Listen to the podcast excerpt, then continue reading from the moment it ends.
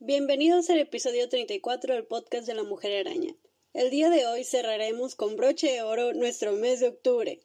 En nuestra sección de autores por fin hablaremos de un autor que a Karen y a mí nos gustó un montón y pues es Edgar Allan Poe. Que por cierto, hoy estamos grabando el martes, pero el episodio pues de seguro lo van a estar escuchando el jueves 29 de octubre, entonces si lo están escuchando el jueves 29 de octubre, mándenle felicitaciones a Karen porque es su cumpleaños. Así que feliz cumpleaños, güey. Este año se canceló mi, mi cumpleaños, güey. Hoy no, este año Me vale madres, güey. Yo te voy a decir feliz cumpleaños desde ahorita de una vez. 2020 no existió. Sigues teniendo la misma edad. Ajá. Eh, ah, por cierto, gracias a los que nos vieron en, en el tinglado, en el canal 66, em, me cambiaron el nombre, pero ahí está. Ah, sí, es cierto. Ahora eres Karen Rodríguez. Sí, ¿no? Karen Rodríguez, no sé dónde sacaron Rodríguez, pero ese nombre me pusieron. El video eh, nos lo iban a pasar, todavía no nos lo pasan. A lo mejor ya cuando están escuchando esto ya nos lo pasaron, igual ahí se van a enterar en el Insta. Simón, vamos a tratar de subirlo a Insta y a Facebook para que lo puedan ver. ¿A Facebook? Pues no sé, o sea, o nomás a Insta. No tenemos Facebook, güey. Ah, sí, es cierto. Bueno, ¿quieren que hagamos Facebook? ahí nos dicen, ahí nos dicen en los comentarios. no, pues a YouTube, ¿no? A YouTube. Sí. A YouTube y pues a Instagram, o no sé, a puro YouTube, ahí vemos. Ahí vemos. Pero ahí nos dicen si quieren un Facebook o no. en fin, vamos a empezar con el episodio y pues la neta sí estamos muy emocionadas porque este autor es una chingonería, güey. Entonces, vamos a empezar con su mini biografía. Y por mini quiero decir, no es mini. y por mini en realidad es no. Simón. De hecho, lo que ahorita les voy a decir lo saqué de una nota de Nat Geo, porque ahí venía su biografía bien chila, ¿no? Entonces, el compa nació en Boston el 19 de enero de 1809. Literal, en la nota dice con muy mala estrella. Fue huérfano a los tres años de edad, criado por John Allen, que es un hombre de negocios, y pues tomó su apellido, pero pues nunca fue adoptado oficialmente. Los papás de Edgar Allan Poe eran actores pobres, o sea, nació en la pobreza este vato. Sí, de hecho tengo entendido que el señor Poe se fue a la chingada y la mamá se murió. Ajá, o sea, la neta, pues sí nació con muy mala estrella el compa. Es que es poeta maldito. Pues fue el precursor, güey, por algo fue. Y, o sea, sí, tomó el apellido de, de quien lo adoptó, pero nunca fue adoptado oficialmente. O sea, no hubo un papeleo detrás de la adopción. Nada más fue como que, ah, Matanga dijo la changa, nos llevamos a este niño. Ajá, y así nada más fue. como, a ver, no tiene casita, vamos a... Así como cuando te encuentras un perrito en la calle. Güey, la comparación pero Simón. Más adelante en su vida estudió en un internado en Londres y aprendió a escribir en latín y hablar francés. Perra envidia, güey. Nosotros nos tropezamos con John Paul Sartre. Ya sé, güey. Y este vato aprendiendo a escribir latín y chingadera y media. Ay, lo que es ser huérfano en los 1800. ¿Charles Dickens qué? Su papá adoptivo nunca fue fan de que Edgar quisiera ser escritor pero su mamá adoptiva, pues sí le tenía fe, sí fue como que, ah, tú puedes, güey, yo creo en ti. Y voy a citar, Poe se familiarizó con el folclore de las nodrizas y de los criados negros, que apenas, que apenas distinguían entre lo real y lo fantástico, lo ordinario y lo sobrenatural, los vivos y los muertos. Desde niño escuchó historias sobre zombies, aparecidos y magia negra. O sea que desde su infancia este güey ya estaba metiéndose a lo que a futuro él iba a empezar a escribir, ¿no? Y pues obviamente amaba los cuentos de terror que publicaban en las revistas inglesas y es cosas que le llegaban a la oficina de su padrastro o de su papá, pues es papá adoptivo, mejor dicho. Ajá, nunca he entendido por qué le ponen padrastro a veces y bueno, a lo mejor no sé. Es que según yo padrastro es otra cosa. Ajá, padrastro, bueno, su papá adoptivo. es muy Simón, es su papá adoptivo a la chingada. el don John Allen. Ajá, el don. Pues más adelante Edgar estudió en la Universidad de Virginia, donde se adentró, pues, aquí comentó Karen como desvergue, porque literal se metió al desvergue. Eh, y con desvergue nos referimos al juego y a la bebida. Que por cierto, en la universidad donde él estaba inscrito, pues tenían reglas muy estrictas en contra de todo ese tipo de desmadres, Pero pues a los estudiantes les valía tres hectáreas de verga porque pues así somos los universitarios, ¿no? Y luego aparte esa universidad apenas iba empezando. De hecho creo que esa la fundó Thomas Jefferson. Ah, no El mames. punto es que era una universidad relativamente nueva en ese entonces y estaba viendo que tenían una tasa de, de bajas muy alta. Verga. Como ingeniería, güey, que todos entran pero se gradúan Pero la mayoría se sale, Simón. Sí, igual a lo mejor por lo mismo porque no eran reglas estrictas, o sea, no, no, no les hacían caso, a lo mejor se metían mucho en el desvergue. Pues I maybe, quién sabe, pero pues qué culero que tuviera una alta de bajas muy, muy alta. Ajá. Pero bueno, eh, obviamente, con lo que acaba de decir Karen, nos da a entender que Edgar dejó la uni Spoiler. debido a que se endeudó un chingo con todo este tipo de desmadre a lo que se metió y pues su papá adoptivo pues dijo, pues no mames, no te voy a dar, dar, más dinero, güey, lo derrochas, o sea, no haces nada bueno con él. Así, literal, así le dijo, ¿no? Cito. Se pelearon y no volvió a casa Edgar.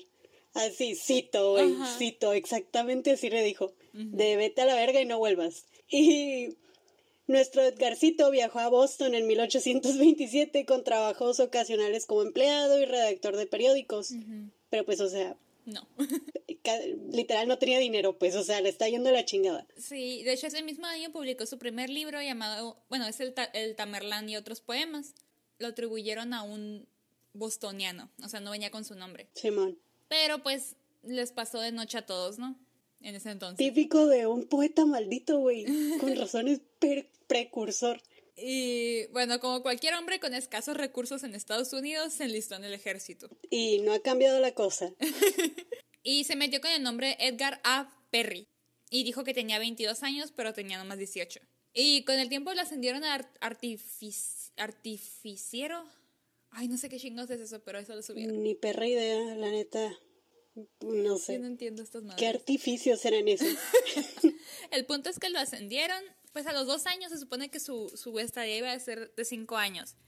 Pero ya estaba hasta la madre y estaba viendo a ver cómo se salía. Y le dijo la verdad a su superior, le dijo, oye, pues la neta, mi nombre no es Edgar A. Perry y no tengo 22 años. Y, o sea, lo, lo que él quería era que lo sacaran, ¿no? Pero que le dieran la discharge, o sea, la baja, pero no como No temporal, sino permanente, pues. Ajá, y el, y el superior le dijo, ok, Simón, pero reconcíliate con tu padre. Ay, qué buen compa. Y el otro, ok. Y ella dijo, Don Alan, ¿me perdona? Literal, así le dijo. Y aparte, como se acababa de morir la, la esposa de Don Alan, dijo, ok, pues Simón, estaba sensible. Estaba sensible. Y le dijo, ok. Pues sí, ya que. Ajá, y pues fue dado de baja el 15 de abril del, 20 del, del 29, como si fuera el 900, de 1829, y pues se reconcilió con el señor. Pero eventualmente, un año después, John Allen se casó con otra vieja y lo desheredaron. Güey, qué culero porque de todo. Bueno, te iba a decir lo adoptó, no manches, pero pues nunca lo adoptó oficialmente. Ajá, nomás lo crió. Nada, pendejo el güey. O sea, digo, en el sentido de que pues no le podía reclamar nada al güey. Pues igual aunque fuera su hijo lo podía desheredar, está en todo su derecho. Ah, bueno, sí es cierto, eran otros tiempos. Es que yo estaba pensando con las leyes actuales, pero sí es cierto. Pues todavía puedes, ¿no? Mm, depende de la edad y como él era joven. Mm, no sé, yo cuando me muera voy a hacer un cajut. El que saque mayor puntaje se queda mi herencia. Güey. Tenemos que hacer pausa en lo que es la biografía de su carrera de escritor porque tenemos que hablar de Virginia Clem. ¿Por qué? Porque se podría decir que este es uno de los grandes escándalos de Edgar Allan Poe. Y para estándares antiguos, imagínate para ahorita. Sí, güey. No, y, y me da risa porque, bueno, ahorita te voy a decir por qué me da risa, ¿no? Pero, ¿cómo se conocieron Clem y Poe? Bueno, pues tras ser juzgado en una corte marcial por desobediencia y por abandonar el servicio en 1831, Poe se mudó con su hermano mayor, su hermano mayor de sangre, y su hermano vivía en Baltimore con, con la abuela de Poe, con su tía y con su prima joven Virginia. Tengan en cuenta que todos estos sí son los rela- las relativos, iba a decir porque estaba pensando en inglés.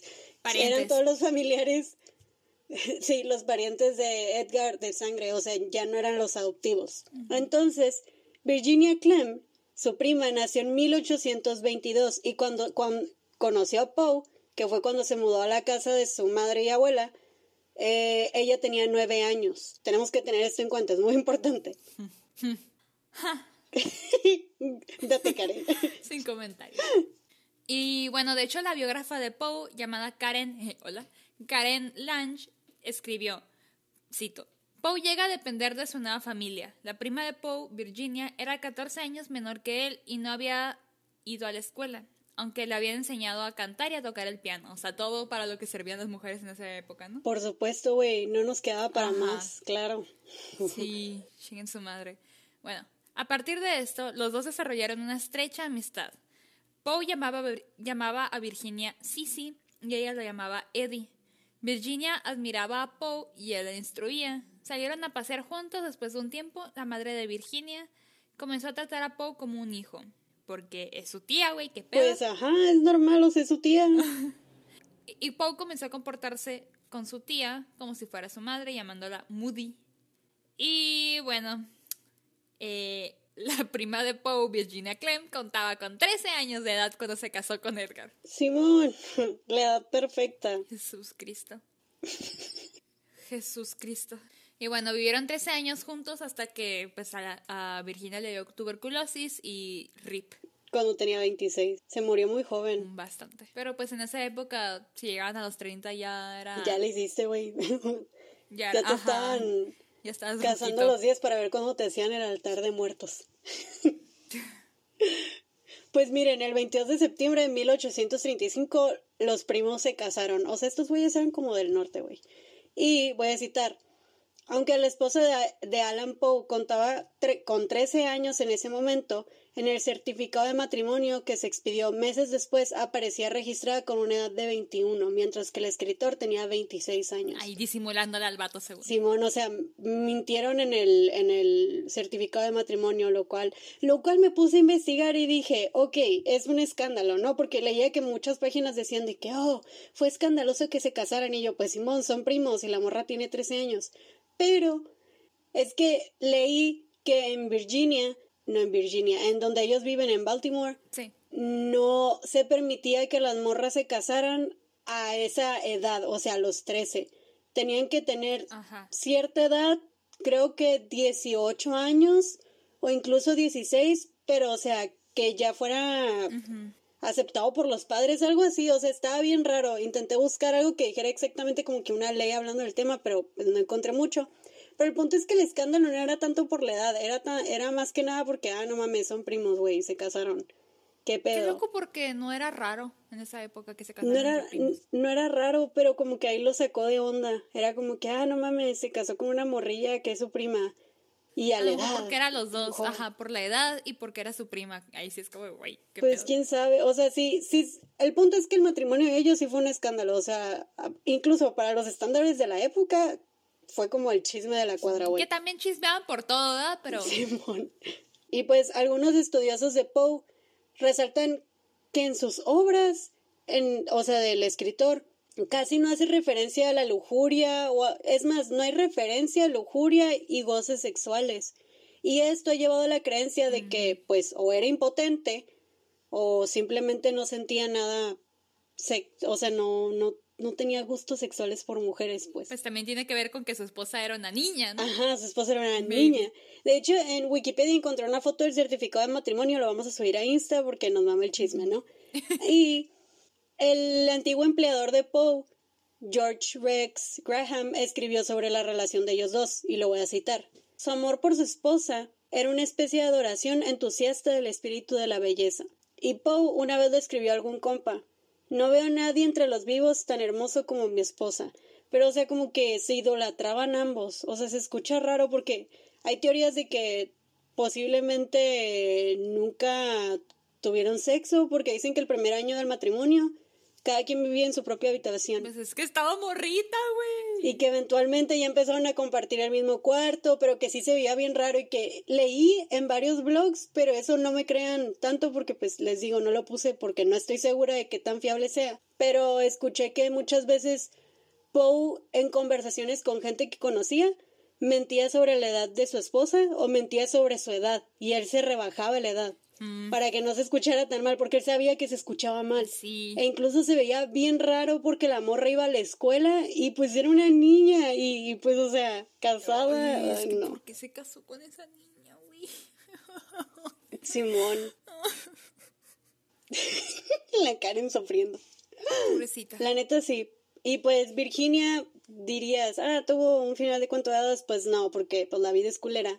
Porque eventualmente se enfermó de tuberculosis y pues Poe, que era un ávido bebedor de alcohol, pues lo había intentado dejar, pero como ella se enfermó, pues él volvió a la bebida, ¿no? Y la muerte de Virginia lo afectó un chingo y lo hizo entrar en un periodo de, de depresión bien cabrón.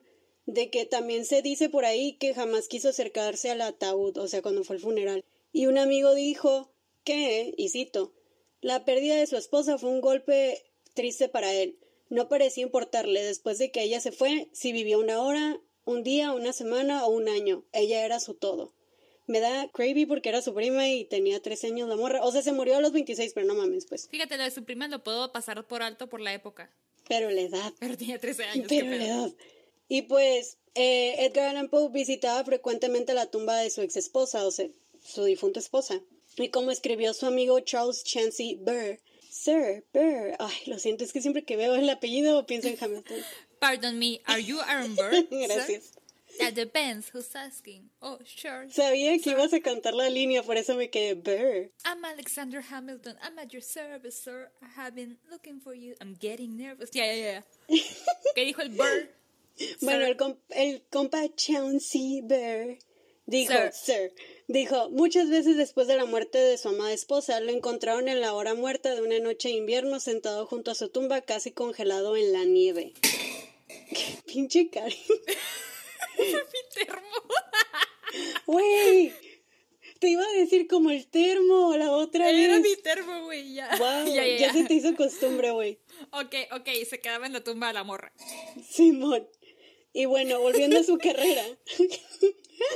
Eh, el güey comenzó a dedicarse tiempo completo ahora sí a la escritura, pero pues lo agarró en el peor momento para dedicarse a la escritura, porque era uno de los primeros gringos en vivir de esto y eso hizo que se viera obstaculizado por una falta de ley internacional de derechos de autor. Ay, o sí. sea, si de por sí hemos visto a lo largo de la historia cómo muchos autores les han robado sus obras, pues este güey se fue como... No quiero decir Gordon Tobogán porque me caga ese dicho, pero se fue como en Gordon Tobogán.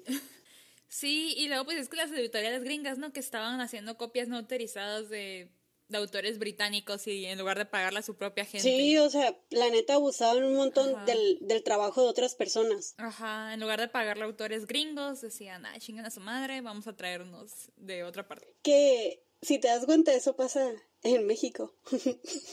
Jeje. Pero bueno, los tiempos, ¿no? Ay, todo ca ya cambió, ya cambió. Sí, ya cambió, claro. Pff, le dan tanto reconocimiento a los escritores mexicanos. No traemos extranjeros porque creemos en nuestra gente, ¿verdad? Editoriales. En fin, en 1833 Poe ganó un premio de 50 dólares por la obra Manuscrito hallado en una botella. ¿Cuánto valían 50 dólares en esa época? Güey, no sé cuánto vale el dólar ahorita, no sé. o sea, no sé. Pero te aseguro que fue un chingo. O sea, actualmente debe Ajá, ser un porque chingo. ahorita 50 dólares es un chiste. O sea, 50 dólares, no sé, por nomás andarle jugando al vergas, ha de ser unos, no sé, a, a cómo está el dólar, que no sé cómo está ahorita, que serán unos 500 dólares o más. Ay, no sé. Mm, No sé. No sé, alguien, si alguien sabe cuánto sería, nos dice, porque de seguro sí fue un chingo. Ajá, no sé haber sido un chingo porque la inflación está cabrón. Sí. El punto es que por haber ganado este premio, llamó la atención de un vato millonario llamado John Pende- Pendleton Kennedy, que le consiguió un trabajo como redactor en el periódico Southern Baltimore Messenger, donde publicó varias narraciones y poemas. Y pues ahí nuestro compa empezó a crecer, ¿no? En 1839 escribió su sexto libro, Tales of the Grotesque en Arabesque, o sea, cuentos de lo grotesco y arabesco, que incluía algunas de sus obras más emblemáticas como La caída de la casa Usher Uf. o Ligeia. Así se dice, ¿no? Ligeia. Ajá, creo. I think. Sí. El punto es que la casa Usher, esa es la que la mayoría de la gente conoce. Y por primera vez en su vida, su situación económica no estaba tan de la chingada como antes. Andaba, andaba más o menos, ¿no? Ahí ya, ahí ya podía mínimo pagar el gas, la luz y esas madres. El alcohol. Tenía para apostar cinco pesitos en la O lotería. sea, güey, tenía 50 dólares, no mames. y pues Poe pasaría a originar lo que se conocería como la novela policíaca con la obra de Los crímenes de la calle Morgue. Uf. Y en 1843 tuvo éxito con el relato El escarabajo de oro, Y en 1845 escribió El Cuervo y otros poemas. Nevermore. y en 1846 publicó una de sus obras más famosas, El Barril de Amontillado. Uf. O sea, el güey iba uno tras otro, uno tras otro, iba con todo el compa. Puros hits. Sí, te iba a decir bien como Ariana Grande, como le fue bien acá en sus pinches hits el, el, todo el año pasado, de que uno tras otro tras otro. Sí, y es importante mencionar eso, que ponerle énfasis en lo que dijiste al puro principio, que originó lo que todavía no se, todavía no se conocía, pero que se llegó llegaría a conocer algún día como novela policíaca. Simón, muy importante, güey, porque, o sea, ¿cuántos autores no salieron de ahí?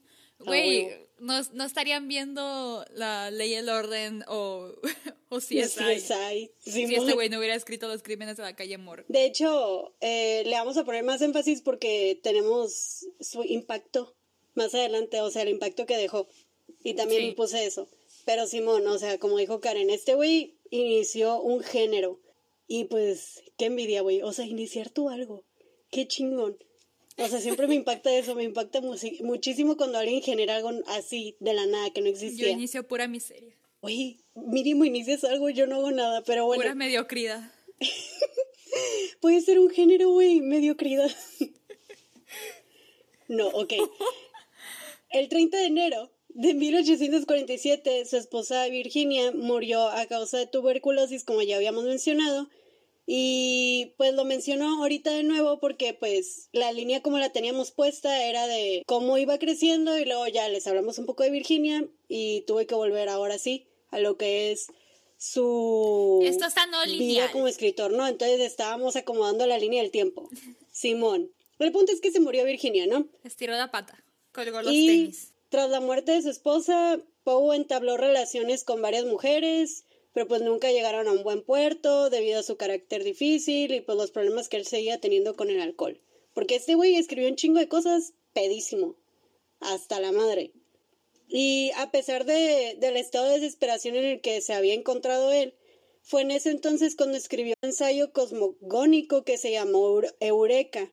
Y pues este sería como el último libro publicado por Pau Eureka, que por cierto leí que Eureka tuvo como que mucha crítica porque el güey se pasó las leyes de Newton por la chingada escribiendo pues eso. Pues es que tenía como, le bueno, metía mucha pseudociencia, ¿no? Simón, de hecho sí, y, y o sea, él, él, según él iba a hablar de la teoría de Big Bang o algo así, medio leí de qué trata Eureka, pero el güey se pasó muchas leyes de la física por donde se le pegó la gana y entonces, pues mucha gente dijo, no, pues esta madre no, no tiene sentido, o sea, no, ante matemáticamente. y el cuervo sí es real, güey. Fue su último libro, pero pues nomás no.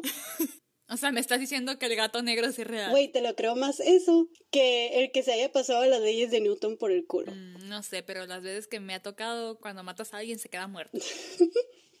y no palpita su corazón, pero pues bueno. Vamos a pasar, ya que estamos mencionando la muerte, vamos a pasar a su, a su defunción. Oh, sí, agárrense. La Karen ama ese tema, agárrense.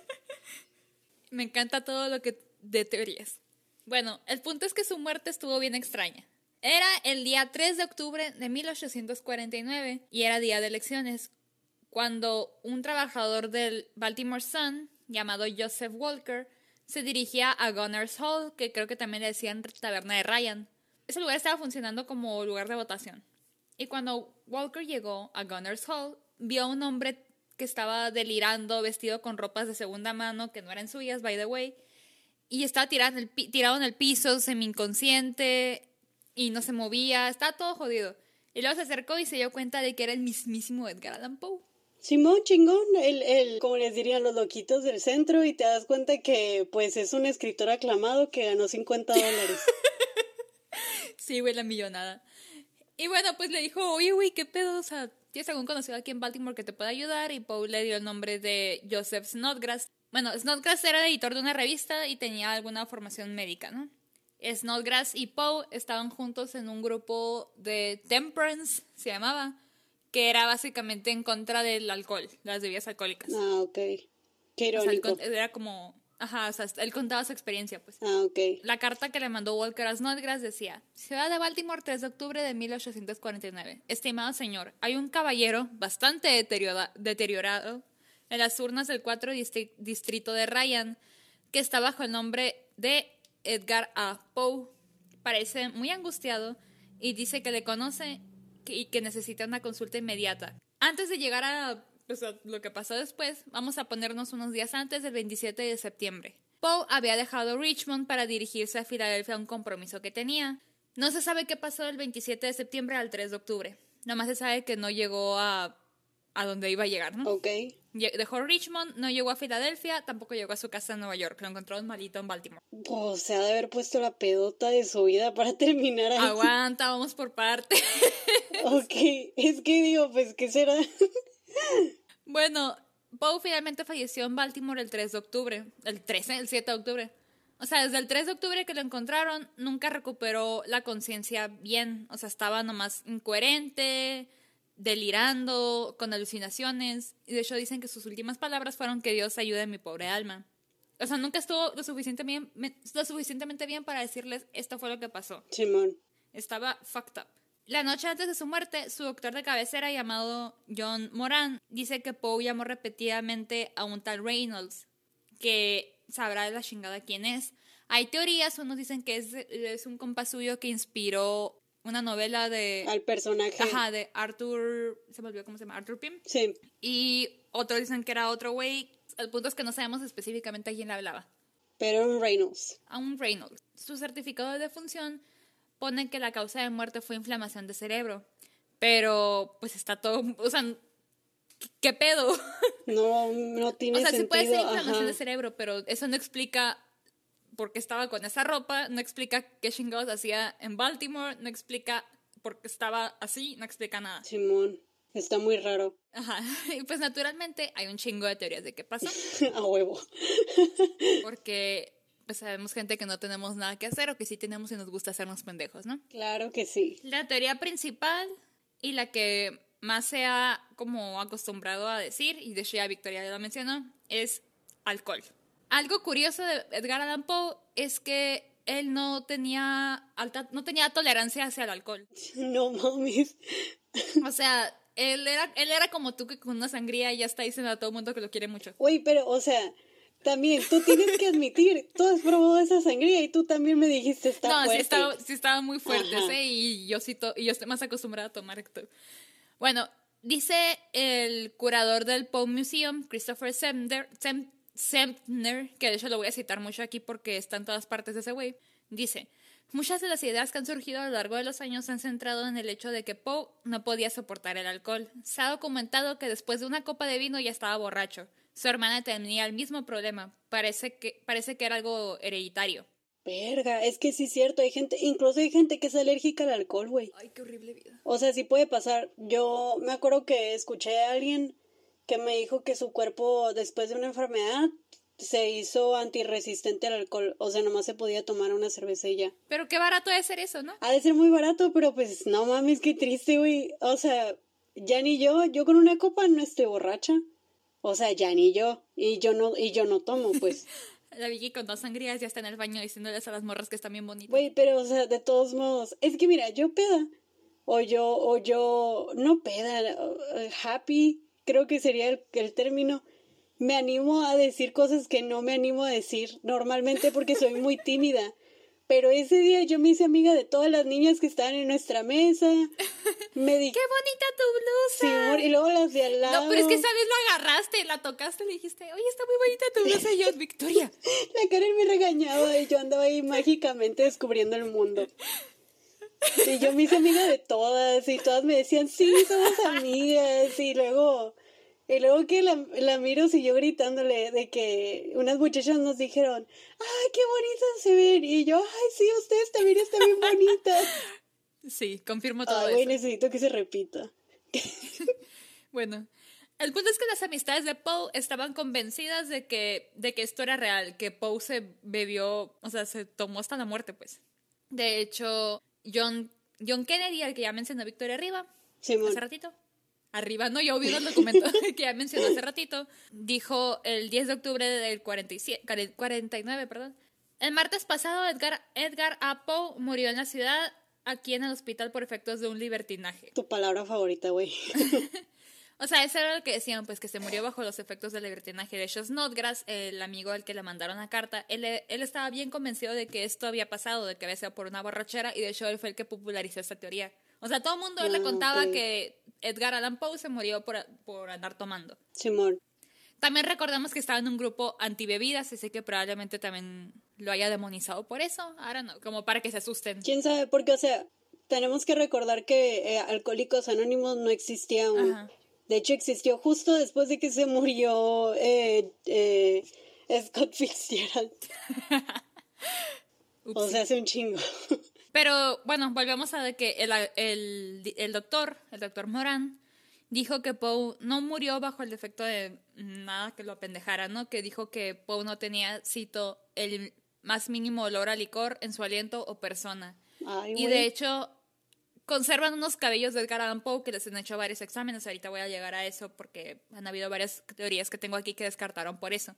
Dicen que no tenía pruebas de alcohol. No sé si en el pelo se detecta ese pedo. Que no tenía LED. ¿Qué es LED? Era. No tenía algo que tiene el alcohol. Simón. No tenía uno de los químicos, pues. Ajá. Igual, quién sabe, pues, o sea, yo digo que ha, ha de haber sido un factor de, de otras cosas también, pero, pues, o sea, de puro alcohol, mm, la miro difícil. O sea, maybe andaba pedo y eso lo llevó a llegar a un lugar y pasó todo lo demás. no sé, ¿Quién sabe? es la, es la versión más aceptada por todos, que murió por, por andar tomando. Quién sabe, puede, puede haber pasado. O sea, de que es viable, es viable. Es pero, o sea, el hecho de que, de que no oliera alcohol me saca de onda. O sea, es que también, también pudo, no, no es cierto, no sé, la verdad. Vamos a la teoría 2, que es que le metieron una putiza hasta matarlo. Ok. En 1867, la biógrafa Elizabeth Smith publicó una de las primeras teorías en ese entonces que, se, que no era de la frenitis, o sea, la, la inflamación del cerebro, o alcohol. Puso un artículo, Notas biográficas de Edgar Allan Poe, en las que decía, cito, por instigación de una mujer que se consideraba herida por él, fue golpeado cruelmente, golpe tras golpe, por un rufián que no conocía mejor modo de vengar supuestas heridas. O sea, como que le metieron una putiza y de ahí de los golpes ya tuvo fiebre, delirios, etcétera, etcétera. Y de hecho, en, el, en 1872, Eugene Didier dijo que mientras estaba en Baltimore, Poe se encontró con, una- con unos amigos de West Point que lo convencieron a que se uniera a ellos a tomar una copa. Como ya sabemos, se pone hasta el culo con una sola copa. Y como que se emborrachó, dejó a sus amigos y en un estado de borrachera, Cito fue asaltado y golpeado por rufianes y dejado en la calle toda la noche. No mames, pobrecito. O sea, que también pudo haber sido, pudo haber sido. Sí. Y aquí si te fijas se están amontonando, como de que sí tomó, pero el la razón fue, la paliza. Y quién sabe, también pudo haber pasado. Pero lo que no me queda claro es las ropas, las ropas, güey, las ropas. Ah, eso no espérate, claro. espérate. Tengo más, espérate. Vamos por partes. Bueno, como ya mencioné, guardaron unos cabellos de Edgar Allan Poe a los que se les han hecho pruebas. En 1999, el investigador de salud pública Albert Doney ad- argumentó que la muerte de Poe fue resultado de intoxicación por monóxido de carbono del, ga- de, que se- del gas de carbón que se utilizaba para la iluminación en ese entonces. Y de esos recortes de cabello los examinó para ver si, pues, si tenía esos metales pesados ahí. La prueba no fue concluyente, así que los biógrafos y historiadores ya pues han desacreditado esa teoría, o sea que no fue por enven- envenenamiento de monóxido de carbono. Lo que sí tenían esos pelos eran niveles elevados de mercurio. Ay, Así que, de hecho, Semner, Chris Semner, el que ya mencioné, el curador del, del Poe Museum, dijo que los niveles de Poe probablemente estaban elevados porque había una epidemia de cólera y como que eso les recetaron, o sea, re- le recetaron según cloruro de mercurio para pues para esto y pues como que se pudo haber pasado de lanza, no sé, se envenenó de mercurio y eso puede explicar algunas de las alucinaciones y delirio. Pues sí. O sea, no, no explica la ropa en sí, pero pues, o sea, a lo mejor por lo mismo de alucinaciones y delirio terminó con ropa ajena. Que, o sea, o te morías de cólera o te morías de mercurio. Ajá. Puta madre. Pero los niveles de mercurio que estaban en sus cabellos em, no estaban como lo suficientemente altos para que se considere esto como algo que pudo haber pasado, así que no sabemos. Puta madre, güey. Y ahora vamos a una de las más nuevas, bueno, de las más nuevas que son viables, porque la más nueva era la pasada, las pasadas, Simón. que es que tenía rabia. Ok. Y eso está bien interesante. En el 96, en 1996, el doctor Michael Benítez era un cardiólogo que practicaba pues a una cuadra de, de la tumba de Poe y él dice que era un caso clásico de rabia. Te voy a contar cómo, cómo lo diagnosticó. Ok. Haz de cuenta que el doctor Benítez estaba en una conferencia de patología clínica y se les presenta, se les presentan casos. Así pues como en medicina, pues que les dan casos de que ah, tal paciente tiene este y el otro y lo otro, diagnostícalo. Ah, pues le dieron así una descripción de síntomas y todo eso para, que, para el diagnóstico y era el caso de Poe. Ok. Le dieron todos los síntomas de Poe, todo, todo, todo, todo. Y lo único que le dieron en cuanto a él era que era EP, escritor de Richmond.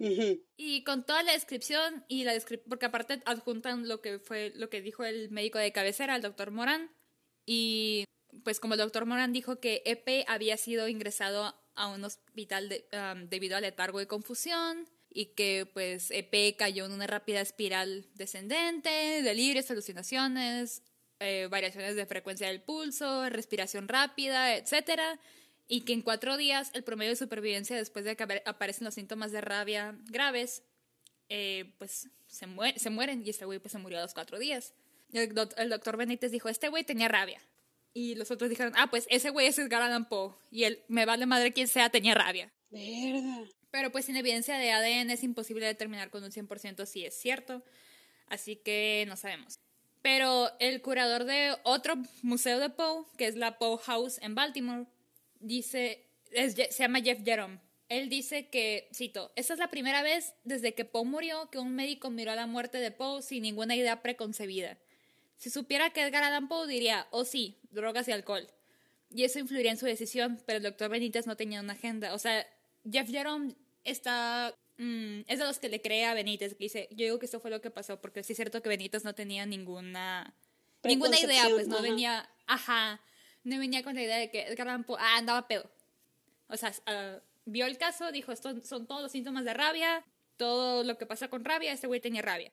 Pues maybe, o sea, pues, sí suena viable. Pues suena viable y no se puede descartar. Ajá. Así que no sabemos. Pero, o sea, me, me gusta más esa idea que la del mercurio, mínimo. O la del dióxido de carbono, o sea, mínimo monóxido, perdón, de carbono. Sí, de las pasadas es la más viable. Pero otra que también dije, oh, esto está interesante, es una que salió que es que fue víctima según Edgar Allan Poe de algo que se llama cooping, que no tiene traducción en español, lamentablemente. Ok. ¿Qué es cooping? Cooping era un método de fraude electoral.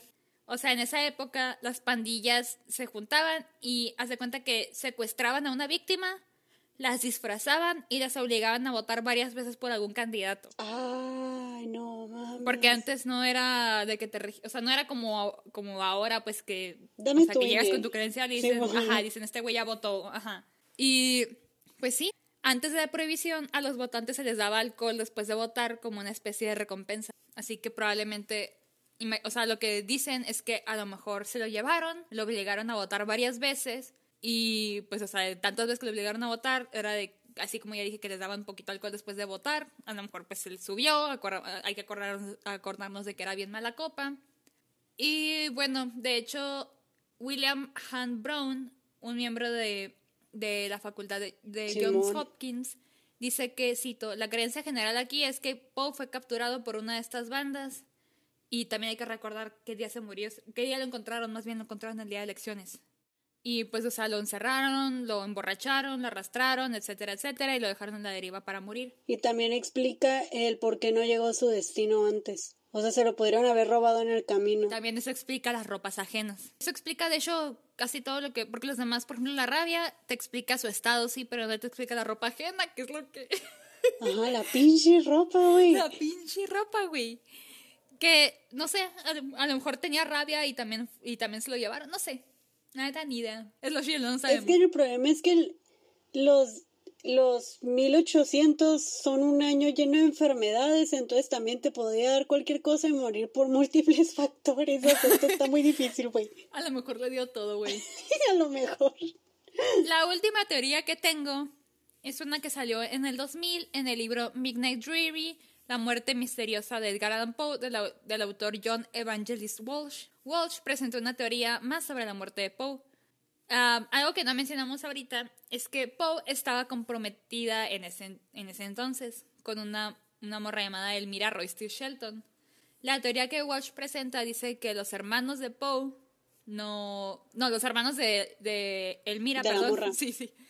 Como que no les caía el matrimonio, ¿no? No querían que se casaran. Y usando, pues, varios periódicos, cartas, etcétera, Walsh dice que. Que pues básicamente Poe sí llegó a Filadelfia, pero fue emboscado por los tres hermanos de la morra y le dijeron a Poe que no se iba a casar con su hermana, que pura madre. Y lo amenazaron, se asustó, se disfrazó, huyó, lo interceptaron en Baltimore y lo golpearon y lo obligaron a beber whisky, dice. Y pues total, valió. Bueno, esto es algo que, que muchas reseñas y que muchos historiadores han dicho, eh, o sea, pues, pudo, haber pasado, pero estaba muy descabellado. Se me hace, ajá, yo estoy haciendo la misma cara de, mm, em, Ajá, se me hace muy trillado, pues se me hace como, sí. es demasiado perfecto. O sea, es posible, sí, pero... mm, no sé. Me agrada más el del cupping, se me hace que tiene más sentido. Sí, de todas fue la que se me hizo que, que cubre las bases de todas mis preguntas. Ajá, es la única que me, ajá, que me cubre las pinches ropas. Sí, porque, te digo, la de la rabia se me hace, ok, es creíble, pero ¿por qué tenía otra ropa? Es que también lo curioso es los síntomas que le dieron después. Porque, o sea, sí es cierto, tal vez él no aguantaba muy bien el licor y tal vez se emborrachó tanto en, en las elecciones, de tanto que fue a votar, que a un punto en que su cuerpo fue como que, ah, ya no lo tolero, no sé.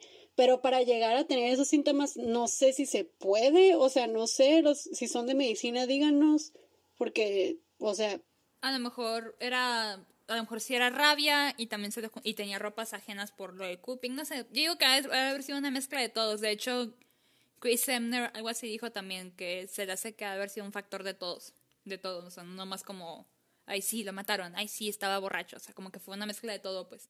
Es que sí, para mí tiene sentido que estaba enfermo días previos a, o sea, maybe, maybe durante el rapto lo enferm- se enfermó Maybe. y ahí es cuando valió madres. O sea, no sé. es como, es como Vincent Van Gogh. Chingo de teorías y el güey también está bien enfermo y ah, puta madre. De Vincent Van Gogh, la que más me gusta es que se murió protegiendo a los niños que lo mataron por accidente. Ah, sí, sí está bonita, güey. Pero, o sea, Y tiene más sentido que las otras, porque que fuera suicidio estaba muy extraño, que estaba en un campo, o sea, que él fue a un campo a pintar para que se lleva todos sus tiliches y se va a matar. Simón, pero también el güey ya tenía sífilis porque se la pasaba con prostitutas. O sea, también Ah, de sí, todos modos se, se iba a morir de, de sífilis eventualmente. Pues, ¿sabes? No sé, estaba muy extraño, pero pues a ver qué pedo. Simón. No estamos hablando de Van Gogh, hay que volver. Simón, aquí. vamos, pero, o sea, me acordé por las múltiples teorías, pues. Sí. Bueno, muy se murió, ¿no? Y no va a volver. Pero vamos a hablar de lo que pasó después, de su segunda muerte, vaya. Pero ahora la muerte de su personaje. ok. El 9 de octubre de, de 1849, dos días después de que falleció, uno de los periódicos más populares de la época, que ya no existe, que es el New York Daily Tribune, publicó un obituario del autor que decía, o sea, comienza normal, ¿no? Decía Edgar Allan Poe está muerto. no, pues sí. Pero luego decía, cito, este anuncio sorprenderá a muchos, pero pocos se sentirán afligidos por él. Y lo empezaba a decir que tenía pocos o ningún amigo. Y describía a Poe como una persona que, cito, caminaba por las calles enloquecido, melancólico, con los labios moviéndose en maldiciones indistintas y con los ojos vueltos hacia arriba, en oraciones apasionadas, nunca por sí mismo, porque porque sentía o profesaba sentir que ya estaba condenado. O sea, esto se roló a muchas personas que daban esa imagen de él de que era un libertino, que lo que sea y así, y que todo el mundo le cagaba.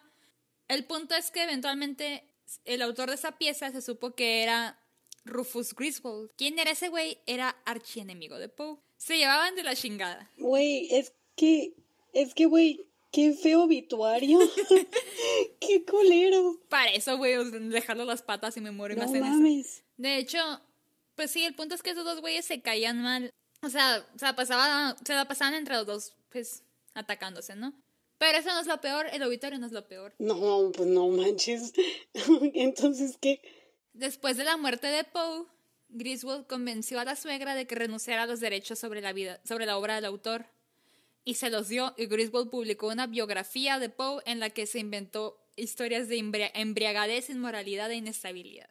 No, ok, eso sí está más culero. Ajá. Se mamó. Y Semner dice que Griswold lo describió como un sinvergüenza que estafó a una mujer con su dinero y que se pasa la mayoría del tiempo intoxicado. Intoxicado en inglés es, o sea, que estás bajo alguna sustancia, no como aquí que intoxicado es que te cayó mal una comida. Sí, la diferencia de idioma. Ajá.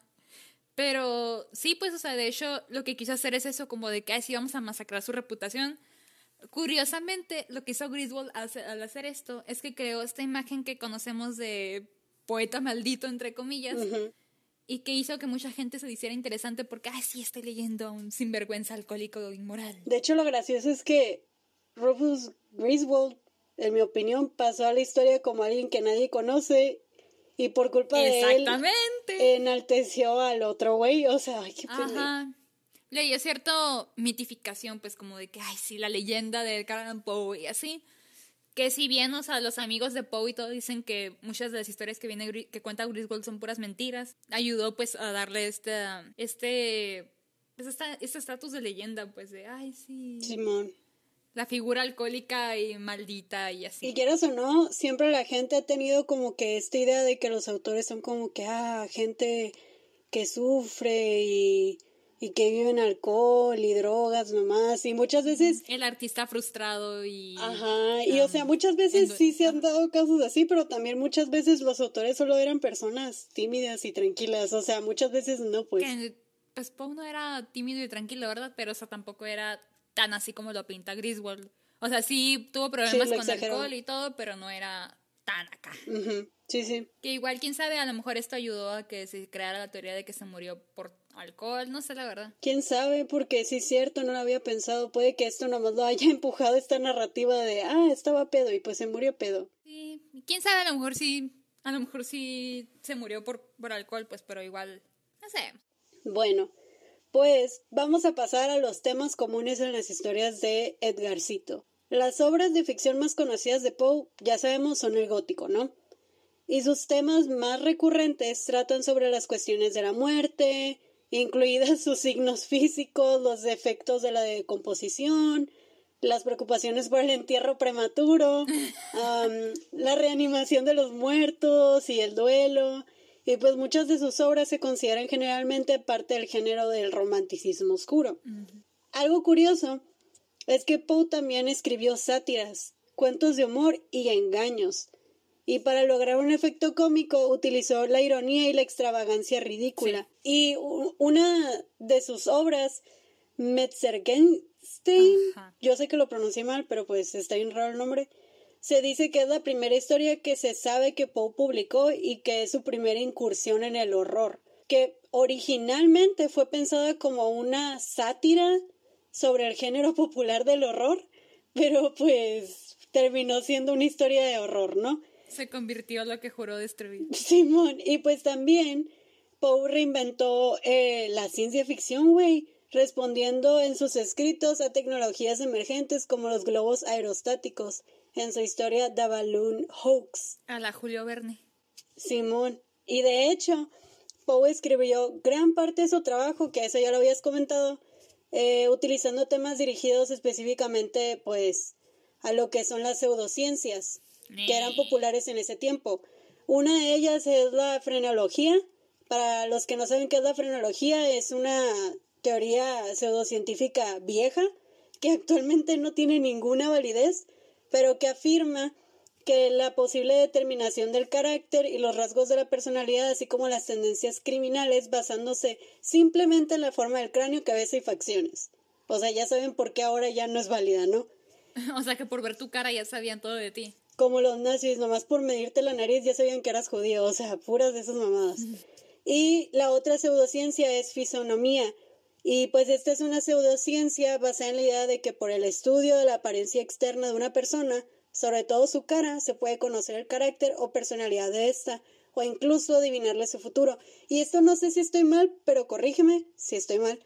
Me recuerda mucho a lo que es los mentalistas, ¿no? No tengo ni idea de qué es. ¿Nunca viste The Mentalist? No. Ah, es que en esa serie el vato, pues era como un oficial, no sé, y lo mandaban a hacer casos. de asesinatos y eso, o sea, checarlos. Sí. Y era un mentalista, y no sé si los mentalistas estudian esto, pero me recuerda porque él decía, ah, por las facciones, por cómo tú mueves tu cara, sé que estás mintiendo, o cosas así, pues entonces me imagino que por ahí va el asunto. O maybe es una derivación de ahí, no sé, la chingada, yo no sé de esas No me cosas. lo creo mucho, pero ok. O sea, yo tampoco me lo creo mucho, pero, ajá, o sea, es una pseudociencia, ¿no? Hay que hablar también de su impacto actual. Poe era conocido como pues, escritor de ciencia ficción y se convirtió en uno de los primeros, de los primeros estadounidenses del siglo XIX en hacerse más popular en Europa que en los Estados Unidos. Poe era particularmente respetado en Francia y era porque, porque lo traducía Baudelaire. Y de hecho las traducciones de Baudelaire se convirtieron en interpretaciones definitivas del trabajo de Poe en, todo lo, en toda Europa. De hecho, por eso también dicen que es precursor, por lo mismo, porque Baudelaire Ajá, van de la mano Baudelaire y... Ajá. Y de hecho, por cierto, un aviso, el impacto actual no pusimos todo lo que ha hecho porque es un putero, se encontró un chingo de cosas que hizo impacto actual y dije, ay, voy a ponerlas más fáciles de explicar porque hay unas muy complicadas, pero, o sea, hay un putero de información. Y We Dumb. Sí. Ah, también los primeros cuentos de ficción policial, que es lo que había dicho Karen, hechos con Poe, sentaron las bases para los futuros detectives de la literatura. Y Sir Arthur Conan Doyle, que es el escritor de Sherlock, dijo, cada una de las historias de detectives de Poe es una raíz a partir de la cual se ha desarrollado toda una literatura. ¿Dónde estaba la historia de detectives hasta que Poe le dio el aliento de vida? Pues que sí, sin Poe no hubiera habido Sherlock Holmes, no hubiera habido las novelas de Agatha Christie. El fantasma de la ópera. Nada, nada de eso. Él las parió. O sea, no mames por ese güey. Es, es, cuando leo cosas así, es cuando me inspiran y al mismo tiempo me hacen sentir basura porque digo, wow. de que este güey, gracias a su contribución, se derivaron Sí. tantas cosas y me quedo, wow. Yo aquí estoy sentada llorando porque estoy en clases presencial, no presenciales, y este güey crea un género, no sé. Pero me encanta, o sea, me encanta ver ese tipo de cosas. Y también la Asociación Mystery Writers of America nombró uno de sus premios a la excelencia como los Edgars. Suena como un club de fans, güey. Bueno, y también el trabajo de Poe influenció en la ciencia ficción, en particular con Julio Verne, quien escribió una secuela de la novela de Poe, la narrativa de Arthur Gordon Pym, de Nantucket, llamada Un misterio antártico. Esa es la que hizo Julio Verne. También como, conocida como la Esfinge de los Campos de Hielo. Y el autor también de ciencia ficción, H.G. Wells, que es conocido por Guerra de los Mundos, Sí. señaló que Pym cuenta con lo que una mente muy inteligente podía imaginar sobre la región del Polo Sur, sur hace un siglo. Y en 2013 The Guardian citó a Pym como una de las mejores novelas jamás escritas en inglés y destacó su influencia en autores posteriores como Doyle, Henry James, B. Traven y David Morrell. O sea, otra vez, el güey no solo impactó en la policíaco, también en lo que es la ciencia ficción. Henry James, si no lo ubican, es el que hizo la, El giro de la tuerca, algo así, que es la novela de la que se inspiraron para la segunda, para lo que es la, la maldición de Bly Manor. Ah, ok. Y de hecho en Bly Manor hay un chorro de referencias a otros cuentos de Henry James. Y todos son de terror o ciencia ficción. Está bien padre. Güey, o sea, no le bastó con pinches novelas policíacas, también fue y dijo, voy a ir a la ciencia ficción, también voy a dejar mi grano de arena. Pinche envidia. Qué bonito, güey, la neta. Alguien que también estuvo fuertemente influenciado por él fue nada más y nada menos que H.P. Lovecraft. Claro que sí, obviamente. Le dedicó, de hecho, una sección completa de su largo ensayo El horror sobrenatural en la literatura a, la influ- a su influencia en el género. Y de hecho también dijo, cito, cuando escribo historias, Edgar Allan Poe es mi modelo. Otro que está inspirado por Edgar, Edgar Allan Poe es nada más y nada menos que Alfred Hitchcock, el director de cine que lo conocemos por películas como Psycho, como Vértigo, como un chorro de películas bien padres. Simón. Él dijo, cito, es porque me gustaban tanto las historias de Edgar Allan Poe que comencé a hacer películas de suspenso. Güey, qué chingón. O sea, imagínate, si no hubiera hecho sus historias, no hubiéramos tenido tantas películas de Alfred Hitchcock. Y él a su vez inspiró un chorro de gente, pues. Sí. También el güey no se salvó de las malas críticas, ¿no? Esta la puse porque me dio un chorro de risa porque pues Aldous Huxley escribió una vez que la escritura de Poe caía en la vulgaridad por ser demasiado poética y que es el equivalente a llevar un anillo de diamantes en cada dedo. Qué mamón. Me dio chorro de risa, güey. Dije Me acordé de la vez que dijiste que Poe no era nada poético y yo, güey, no lo has leído en inglés. Es que, ajá, yo no lo he leído en inglés. Esa es la cosa. Y aquí Huxley diciendo que es como llevar un anillo en cada dedo. Simón. Pero eso sí, creo que leí el de Annabel Lee, su poema, ahorita que me acuerdo. Ah, sí. Pero pues, o sea, en ese momento no me acordaba del poema. Pero sí, todo lo he leído en español a Edgar Allan Poe. Porque, pues, lo, más que nada lo le- lo he leído en la escuela. Entonces, pues, pues ya que no. Sí. También ha aparecido en cómics, ha hecho sus camellos. ya que ha habido más de 300 adaptaciones de cómics de las obras de Edgar Allan Poe. Y también ha aparecido en un chorro de libros como personaje, películas. De hecho, en la serie Altered Carbon, en la primera temporada, no sé si en la segunda, la segunda no la vi, había un hotel, ¿no? Que era el hotel que era. No me acuerdo cómo se llama, pero salía, Pero el personaje es, ajá, es Edgar Allan Poe. eh, salía una AI que era Edgar Allan Poe. Ajá. Sí. Y todo el hotel estaba con temática de Edgar Allan Poe. Güey, cómo quería mucho ese robot. Yo lo quería mucho. Sí. También en música inspiró a personajes como Bob Dylan en la canción Just Like Tom Tom's Blues, ya que hace una referencia a la avenida de la calle Morgue. Oye, güey, y también el disco que habíamos contado en, en el episodio Ah, de de Lou Reed. Sí, todo el disco de Lou Reed. También en 1974, Queen, hermosa banda Queen, eh, escribió la, grabó la canción Nevermore, que creo que eso es demasiado obvio, basado en The Raven, Nevermore. para su segundo álbum Queen 2 y aparece en el, en el lado negro del vinilo. También no nos vamos tan lejos de Latinoamérica porque el músico cubano Silvio Rodríguez tiene varias canciones inspiradas en Poe y entre ellas Trova de Edgardo, de, que la sacó en 1992 en, en el disco Silvio. Pues nice. Qué chingón, güey. Y este me dio un chorro de risa, pero es que lo puse porque para los que son fans de Los Simpson, pues Los Simpson ha hecho varias referencias a las obras de Poe. De hecho, en el episodio original de Treehouse of Horror, contiene un segmento en el que James Earl Jones, si no saben quién es ese magnífico hombre, es la voz de Mufasa en inglés y es la voz de Darth Vader. O sea que es la No, verga. Luke, I am your father. Güey, pinche voz hermosa, no mames. Y sigue vivo, que no, sigue vivo. Porque hace poco prestó la voz para Mufasa en el live action. Ah, bueno, pues leyó el poema de El Cuervo de Poe con Homero como narrador. O sea, él prestó la voz, ¿no? Y Marge haciendo una, un breve cameo como Leonor y Bart como el cuervo. Y el poema se presenta literalmente, aunque se cortan algunas líneas. Y Poe en realidad fue acreditado como co-guionista del segmento. También en el episodio Lisa's Rival presenta a Lisa compitiendo contra una chica que recrea una escena de The Telltale Heart. El corazón del actor. Simón. Ah, perdón, sí es cierto. El corazón del actor. Y en el episodio Zero Days of Thunder, un anuncio de televisión muestra la lápida de Poe siendo limpiada por el doctor Nick Riviera. Y en el episodio de Lisa the, the Simpson, la casa Usher se muestra explotando en el programa ficticio de Fox.